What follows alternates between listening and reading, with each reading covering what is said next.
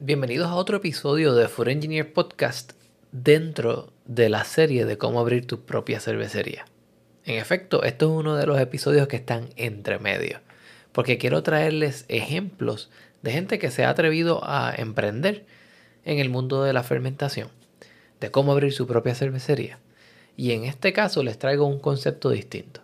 Es el caso de Cervecería Quiteña, un proyecto fascinante donde se mezclan las tradiciones fermentativas precolombinas con nuevas tecnologías. Y ahora, un mensaje de nuestros auspiciadores. El episodio de hoy es auspiciado por Athletic Brewing Company, el principal productor de cervezas artesanales sin alcohol en Estados Unidos. ¿Has estado pensando en reducir tu consumo de alcohol, pero aún no estás seguro si las cervezas sin alcohol o near beers son para ti? Échale un vistazo a Athletic Brewing el productor de cervezas sin alcohol más premiado del mundo. Athletic produce una amplia selección de cervezas sin alcohol con un gran sabor, incluyendo estilos como IPA, Golden, Dark, Light, Sours y muchas otras. Sus cervezas sin alcohol han ganado sobre 70 premios y son aptas para cualquier situación, por lo que puedes beberlas en cualquier momento y en cualquier lugar. Además, Athletic ha invertido significativamente en procesos de seguridad alimentaria y control de calidad. Cada cerveza sin alcohol de Athletic es pasteurizada en túnel, lo que les permite crear productos estables y seguros para tu consumo. Ahora puedes disfrutar de cervezas artesanales sin alcohol con un gran sabor toda la noche y aún estar listo para lo que sea que la vida te depare mañana. Por tiempo limitado, los nuevos clientes de Athletic pueden recibir un 20% de descuento en su primer orden al visitar athleticbrewing.com y usando el código promocional Food Engineer al momento de pagar antes del 31 de octubre del 2023. Esto es Food Engineer, todo junto, para obtener un 20% de descuento en tu primer orden en athleticbrewing.com.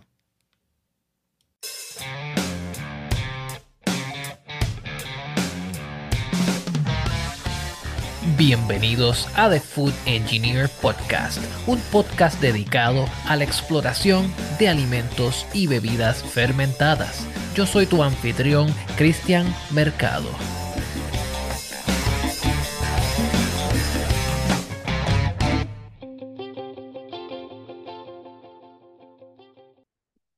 Bienvenidos a un nuevo episodio de The Food Engineer Podcast.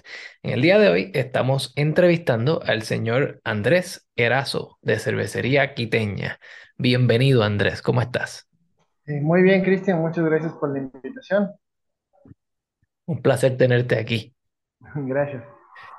Andrés, eh, fue recomendado a nosotros para el podcast a través de Miguel Rivas, quien fue uno de los últimos episodios que hicimos. Pueden ir y buscarlo también allá para que aprendan un poco más sobre cómo se cuentan historias de cerveza desde un punto de vista pictográfico o quizás desde una cámara. Pero entrando al tema de hoy, hemos traído aquí a Andrés, ya que es un especialista no solamente en el área de la fermentación, fermentación mixta en cerveza, pero también en chicha. Y la chicha es esa bebida prehispánica que domina la sección andina y la cultura y, se puede ver en varios países de distintas maneras.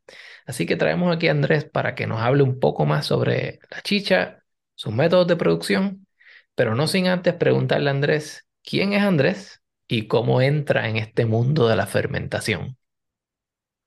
Eh, bueno, gracias por la invitación, gracias a Miguel, un saludo grande, igual por la recomendación. Eh, soy Andrés Drazo, eh, nací en Quito, empezamos a hacer un poco cerveza hace 11 años aproximadamente junto con mi esposa. empezamos a hacer cerveza en pequeña escala como con brewers y poco a poco fuimos como creciendo el negocio. Siempre tuvimos un poco la, las ganas de aprender más de fermentaciones. La familia de ella es de Rumania, entonces eh, queríamos hacer siempre un poco vino, pero en el Ecuador el piso climático y el tema de las estaciones no nos da para hacer vino. Entonces empezamos con un proyecto de cervezas pequeño, muy casero, y poco a poco de ahí fuimos creciendo. Siempre teníamos un poco las ganas de investigar más, de unir el tema de los vinos con la cerveza, por eso las barricas y por eso el tema de fermentaciones y también queríamos eh, añadir productos locales a la cerveza. Como mucha gente sabe, la cerveza artesanal, el 90-95% son productos importados. Los mayores productores de cebada malteada, de trigo malteado son Alemania, Estados Unidos, la parte eh, sobre todo europea.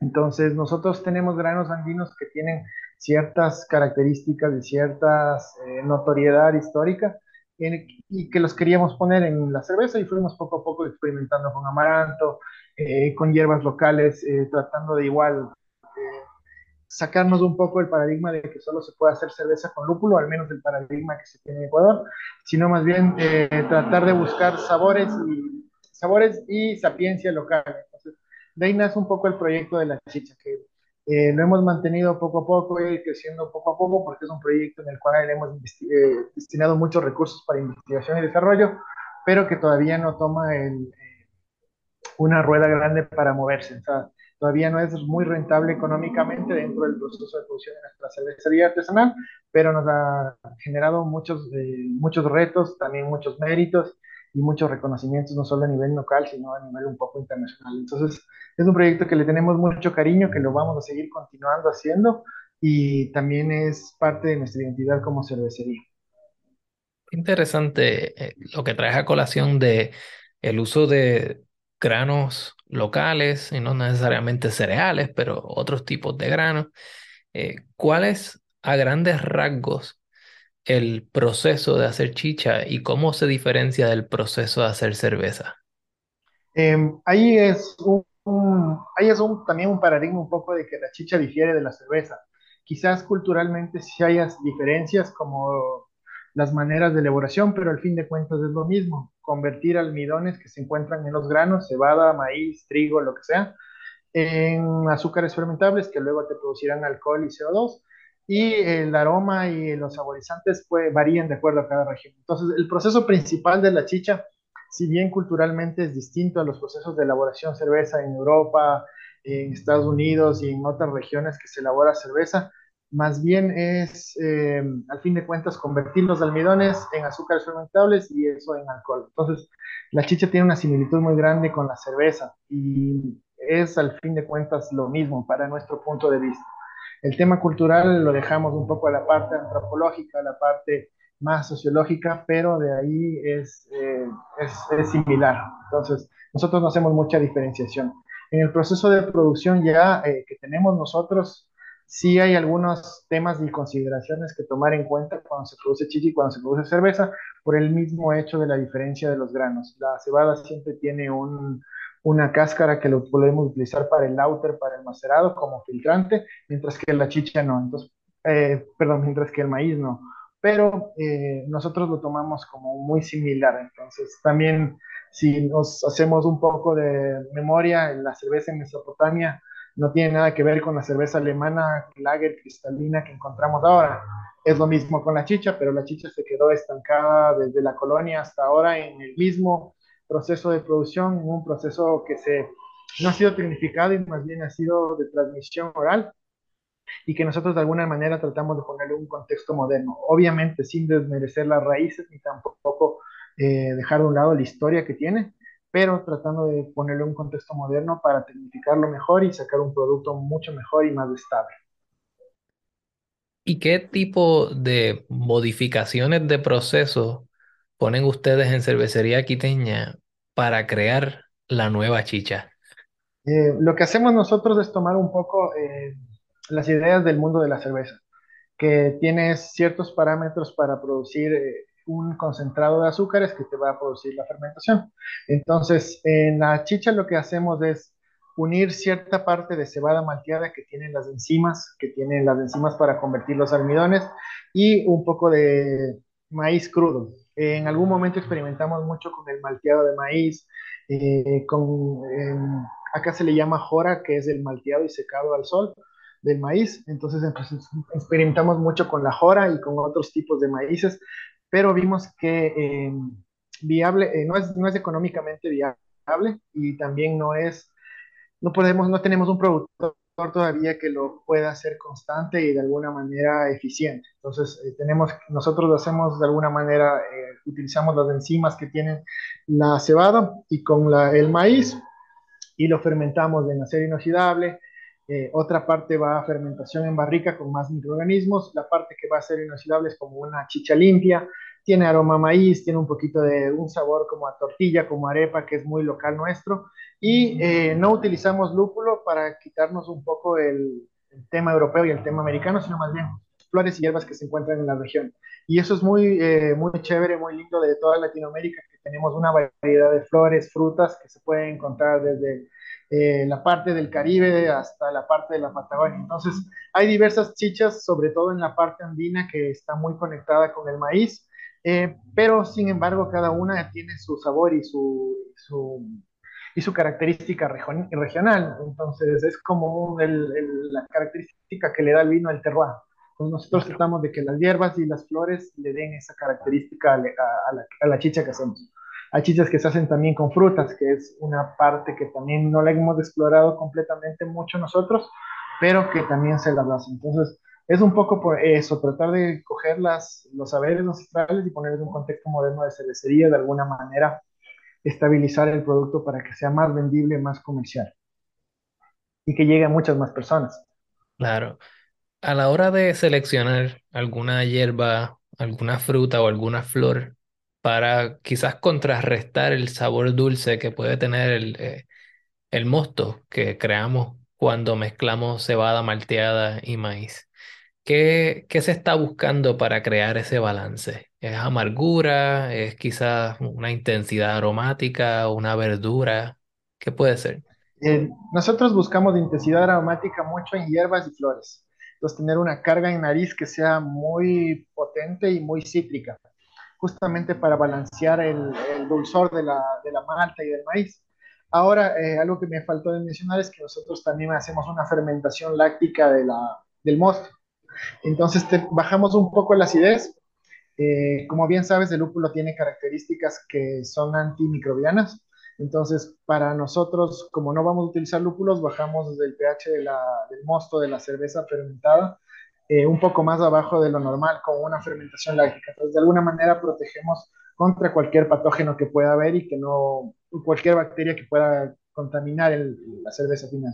Y eh, buscamos un balance en las hierbas que sean muy, muy cítricas. Eh, utilizamos hierba, hierba luisa, que es una, una hierba de acá, cedrón también, eh, algunas veces utilizamos ataco, que es, una, es la flor del amaranto. Entonces, utilizamos una mezcla de botánicos que nos da un aroma bastante cítrico, bastante floral y que le hacen fácil de tomar. Entonces, la idea nuestra cuando empezamos con el proyecto de la chicha era um, hacer un producto que sea eh, una cerveza del trabajo, del trabajador, porque es al fin de cuentas lo que es la chicha en muchas de las comunidades. Es una minga en las que todos limpian la calle, el barrio, se construye algo eh, para la comunidad y se brinda con chicha. Entonces es una bebida de bajo grado alcohólico que no tiene eh, demasiada complejidad, no tan fermentada como otras, otros productos y que se la pueda tomar durante todo el día. Entonces esa es la idea con nuestra chicha que se llama Fandango, que es una versión eh,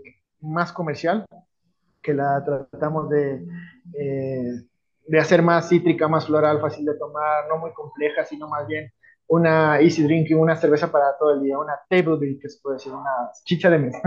Entonces, es un poco la idea con, esa, con ese primer proyecto que hicimos. Luego de eso hacemos otra chicha que es fermentada en barricas de roble, no específicamente las que están acá atrás, pero son, eh, utilizamos las barricas por la microoxigenación que te proveen.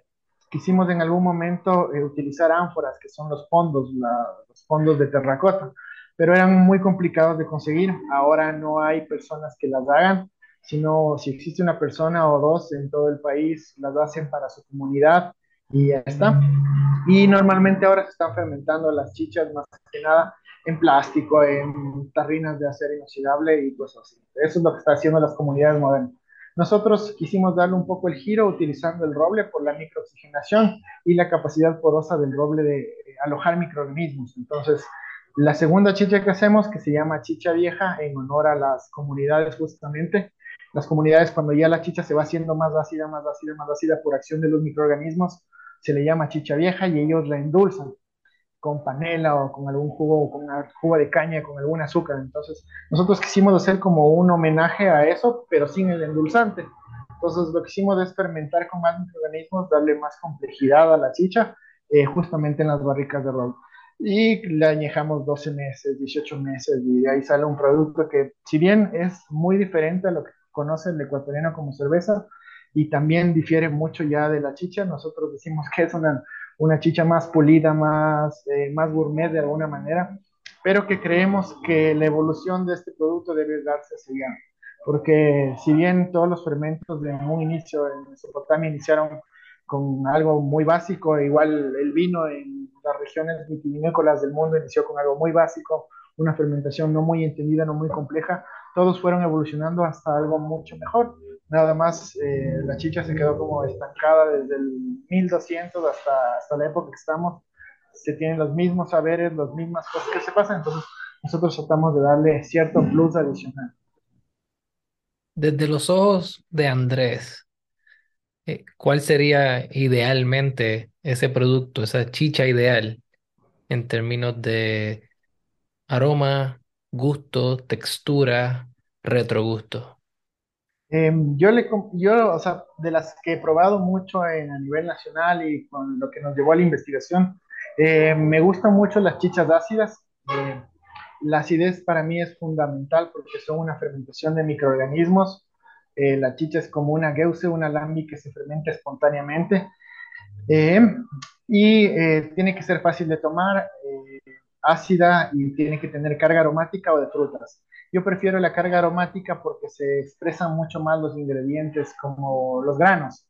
Eh, hay gente que le gusta un poco más la chicha de frutas porque es más fácil de tomar, se parece más a un cóctel, a una fruta, un jugo de frutas fermentado con burbujitas, pero a mí me gusta más la chicha que va hacia los botánicos, sea, la expresión de los aromas de, hierbas y especies.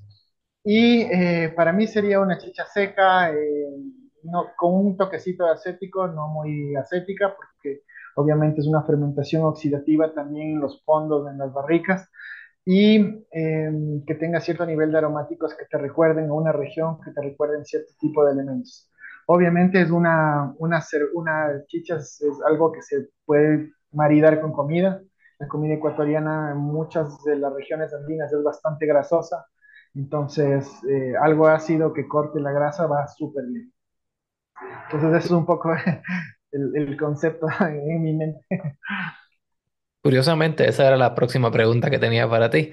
Era cuál es un buen maridaje. Y, si bien es cierto que en varias culturas, y, es bien común tener esta comida de entremeses que son quizás un poco más pesados, pero en tamaños más pequeños, se tienden a asociar con estas cervezas que son más ácidas y a la misma vez más ligeras en alcohol.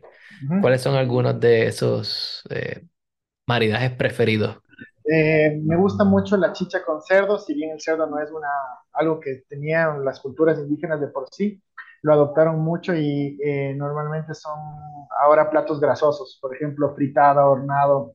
El la fritada es trozos de cerdo fritos en su propia grasa.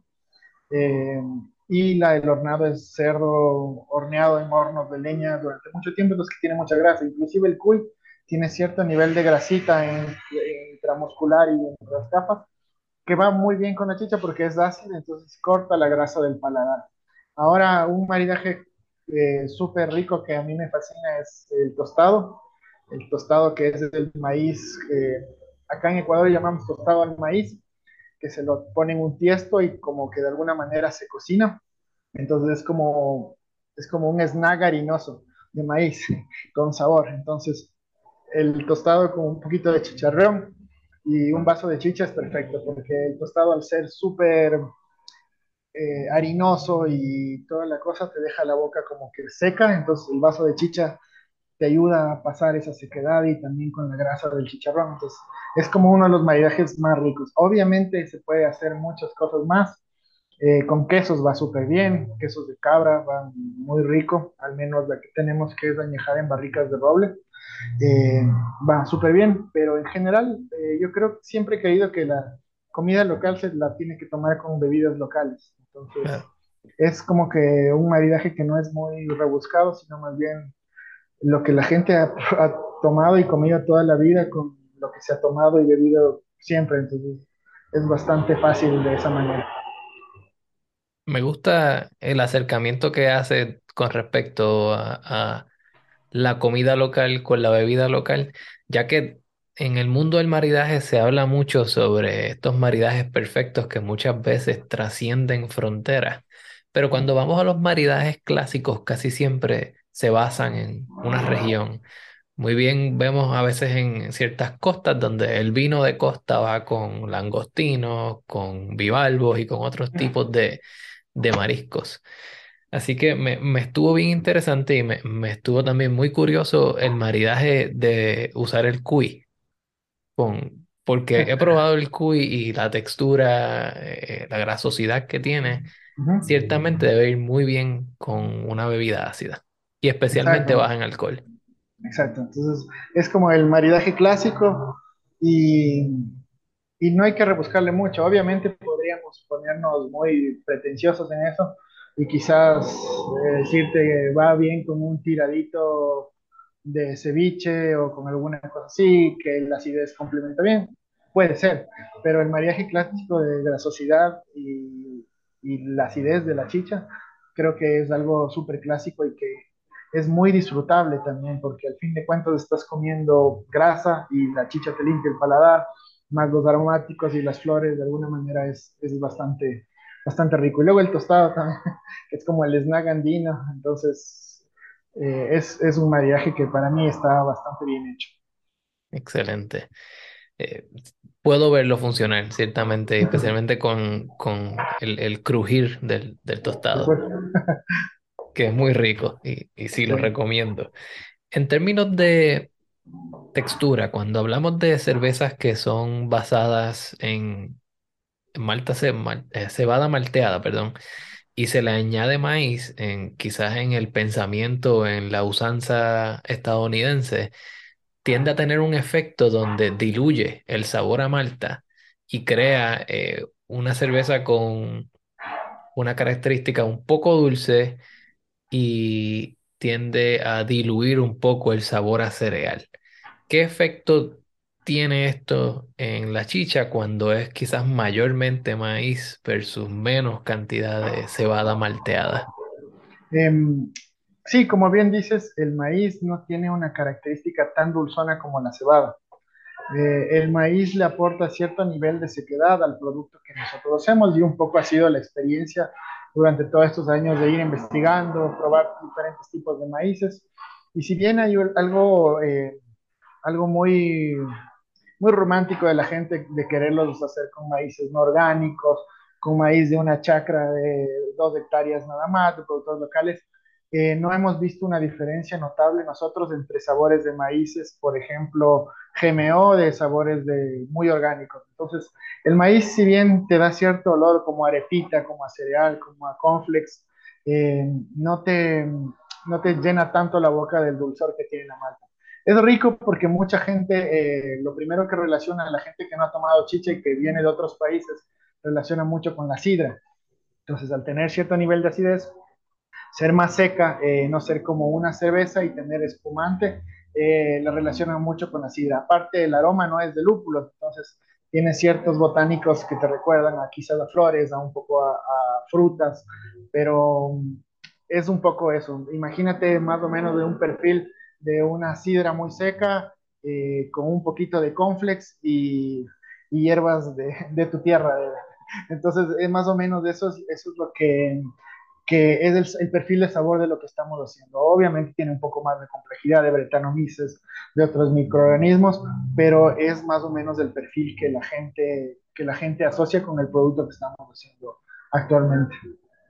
Y hablando entonces de esa complejidad microbiana, ¿qué, qué efecto tiene eso? Quizás qué particularidad tiene a la hora de empacarlo.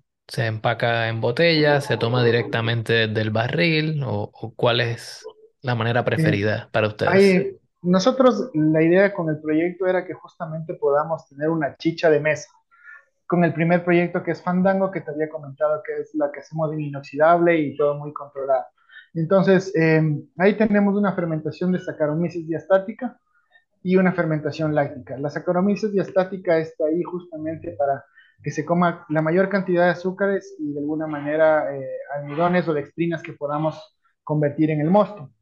Al no utilizar eh, eh, maíz malteado, y muchas veces el maíz malteado que, conseguíamos no era muy bien malteado, entonces tenía muchos almidones, era más tostado, entonces tenía dextrinas y almidones que no se convertían. Entonces, nuestra opción fue buscar una levadura diastática que pueda bioconvertir convertir perdón, los almidones, cadenas largas de dextrinas en azúcares fermentables y con el tiempo te deja un producto estable, que no vaya a fermentar más en la botella, que no se vaya a hinchar en la lata, que luego de seis meses tengas un producto estable, eh, sobre todo en percha, y que la gente que la compre no, no se lleve una mala impresión. Ese es con el lado de la que hacemos en inoxidable y la estamos enlatando, vendiendo draft, eh, vendiendo en botellas y la que hacemos en barricas sí tiene una carga microbiana un poco más grande, tiene bretanomyces, pediococos, eh, un poco de acetobacter, de los barriles que hacemos, los blends, uno lo dejamos en una fermentación oxidativa, entonces producimos etilacetato, que es, es un precursor de aroma del, del, del, vinagre. Y también cierto nivel de acidez de ácido acético. Entonces, cuando los blendeamos, porque cogemos cuatro, cinco barricas que tenemos, y las blendeamos en ciertas proporciones, las mezclamos de alguna manera para sacar el producto que es chicha vieja, que es el producto final que sale de la botella. Es como un blend de Geus, un blend de una Lambic, más similar a una Geuse de varios años. Entonces, ese producto es más estable en botella y ahora tenemos de dos años, me parece que está embotellado y va bien. Entonces, eh, no hemos tenido problemas más que nada porque desde un inicio la concepción era hacer algo estable en botella para que sea perdurable en el tiempo y que al consumidor final le llegue de alguna manera bien. No queríamos hacer lo mismo que se hace en los fondos y que luego lo pones en una botella plástica para servir y está hecho una bola, un balón de fuego.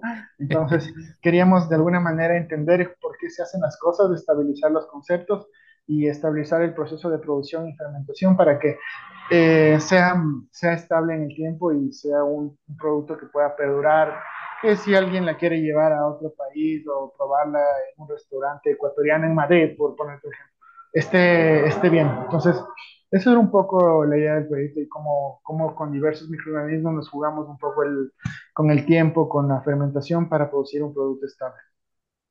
Así que entonces terminamos con una chicha de mesa, una chicha para guardar. Exacto. una que viaja bien y una que se consume en el lugar. Exactamente. Entonces es un poco la idea. Entonces, tratar de hacer las dos opciones para, o sea, en nuestro concepto, porque nuestras cervezas siempre salen en un concepto de una idea, es que eh, la primera es súper fácil de tomar, no muy compleja, y llevar la otra un poco al extremo y llevarlo también, unir con el mundo de las cervezas de Bélgica, Geuses, que es al fin de cuentas muy similar. Entonces, ¿por qué no hacer un producto que es una chicha premium, que eh, se puede llevar hasta los límites de que ser algo súper súper rico que puede estar en una mesa de un restaurante eh, bueno y toda la cosa y que se puede intercambiar quizás con el vino o alguna cosa así. Entonces siempre hemos manejado las cervezas desde varios conceptos y es desde ahí donde partimos para elaborar los productos. Qué bien. Me parece que estás extendiendo las fronteras de un producto que quizás pensábamos que lo sabíamos casi todo sobre ello y al fin y al cabo, ¿no? Eh, me gusta el acercamiento que une varios mundos, une la localidad, el terroir, pero a la misma vez sabes que puede ser un producto que tiene influencias completamente internacionales. Sí, esa es un poco la idea, justamente.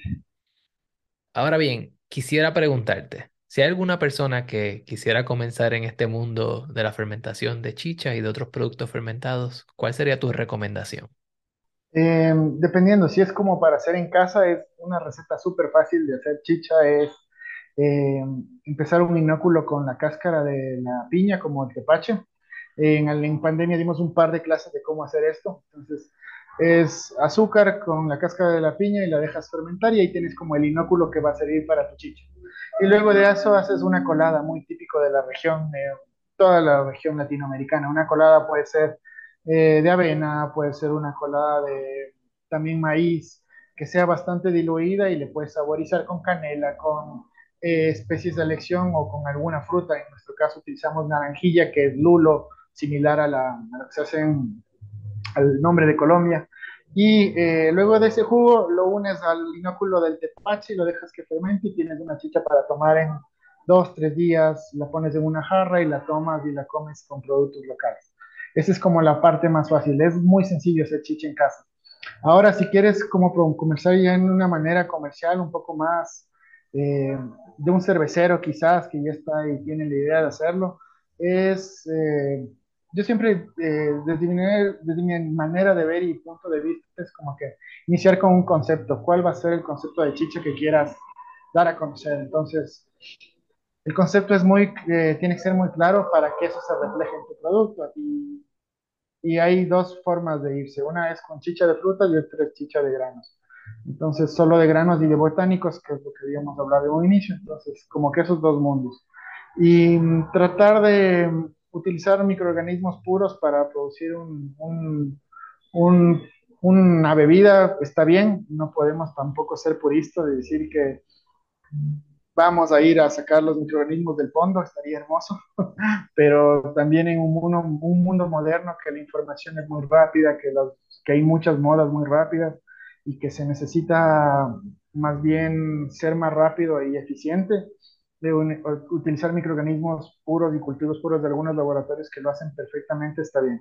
Entonces, en un inicio nosotros utilizamos bretanomices de los fondos aislados de una tesis que hicieron y toda la cosa, y era era lindo, pero vimos que eso al fin de cuentas no afecta mucho el perfil de sabor y el perfil aromático.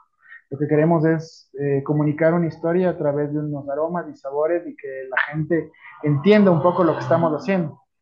Entonces, de eso el, el cervecero moderno tiene un montón de herramientas, eh, cultivos puros, eh, enzimas inclusive, tiene ayudantes para el macerado, ayudantes para la fermentación. Entonces, hay un montón de cosas que el cervecero podría utilizarlas para generar un buen producto. Perfecto. Andrés, muchas gracias por, no, gracias a ti, Cristian. por enseñarnos un poco más de lo que haces, que me parece completamente único y, y me parece que debería tener mucho más atención, no solo en Ecuador, sino en el mundo entero, especialmente si ahora podemos conseguir chicha que viaje bien. Te agradezco mucho, igual invitado siempre a visitarnos y nuevamente gracias y gracias a Miguel por la recomendación. Para aquellos que quieren saber más sobre cervecería quiteña, ¿dónde te pueden conseguir? Eh, tenemos Instagram, no somos muy redes sociales, solo eso es lo que tenemos. Es arroba cervecería quitena, sin la ñ porque es cervecería quitena. Así que ya saben, pueden buscar a Andrés y a Cristina en cervecería quitena en Instagram o pueden conseguirlos online como Cervecería Quiteña. Eh, un concepto súper interesante, me parece muy inspirador y les deseo el éxito del mundo. Gracias, Cristian. Igual a ti. Gracias.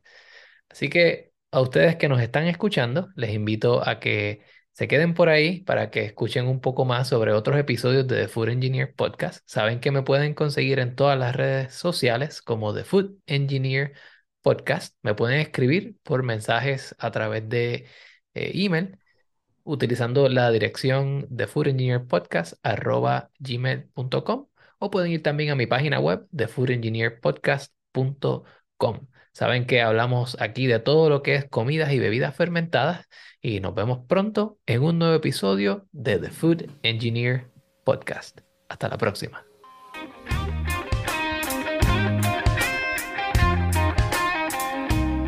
¿Sabías que The Food Engineer Podcast tiene una tiendita? Pues te lo cuento, puedes ir directamente a mi página de Instagram o Facebook o a mi página principal que es thefoodengineerpodcast.com y ahí vas a conseguir una tiendita virtual donde puedes comprar un sticker o un pin de esmalte para apoyar el proyecto de Food Engineer Podcast. Así que date la vuelta por allí ya. Quiero agradecerle al señor Andrés Erazo por darle su tiempo para hacer esta entrevista, al señor Miguel Rivas por coordinar o recomendar al señor Andrés Erazo y obviamente quiero darle las gracias al señor Pedro Lavezzari por haber puesto la música de este y todos los episodios de The Food Engineer Podcast. Vayan a Bandcamp y busquen a Pedro Lavezzari para que apoyen la música de alguien que apoya The Food Engineer Podcast.